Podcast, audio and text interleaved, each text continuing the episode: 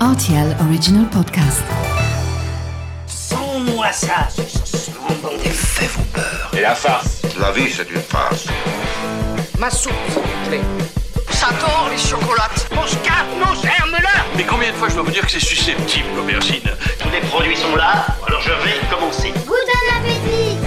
Salut, c'est Mathieu Lopez. Bienvenue dans ma cuisine. Cette recette nous vient tout droit de Belgique où ce sont les mineurs qui l'ont inventée.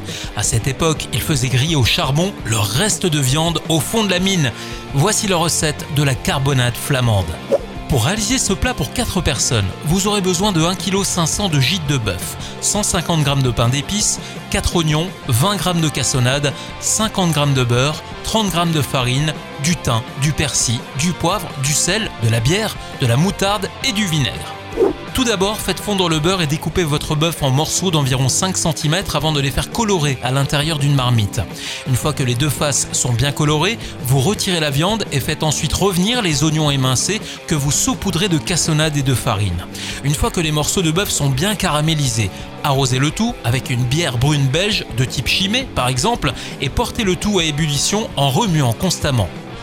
Vous pouvez maintenant remettre la viande dans la marmite en ajoutant le vinaigre, le persil, le thym et le laurier, sans oublier le sel et le poivre que vous pourrez rectifier une nouvelle fois après la cuisson.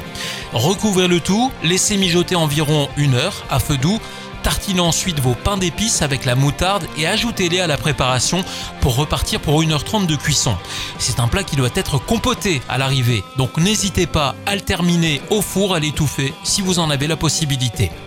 Enfin, pour accompagner ce plat, rien de tel que des tagliatelles fraîches ou encore quelques pommes frites cuites à la beige, c'est-à-dire dans le gras de bœuf. Ce n'est pas très diète, mais c'est l'hiver après tout.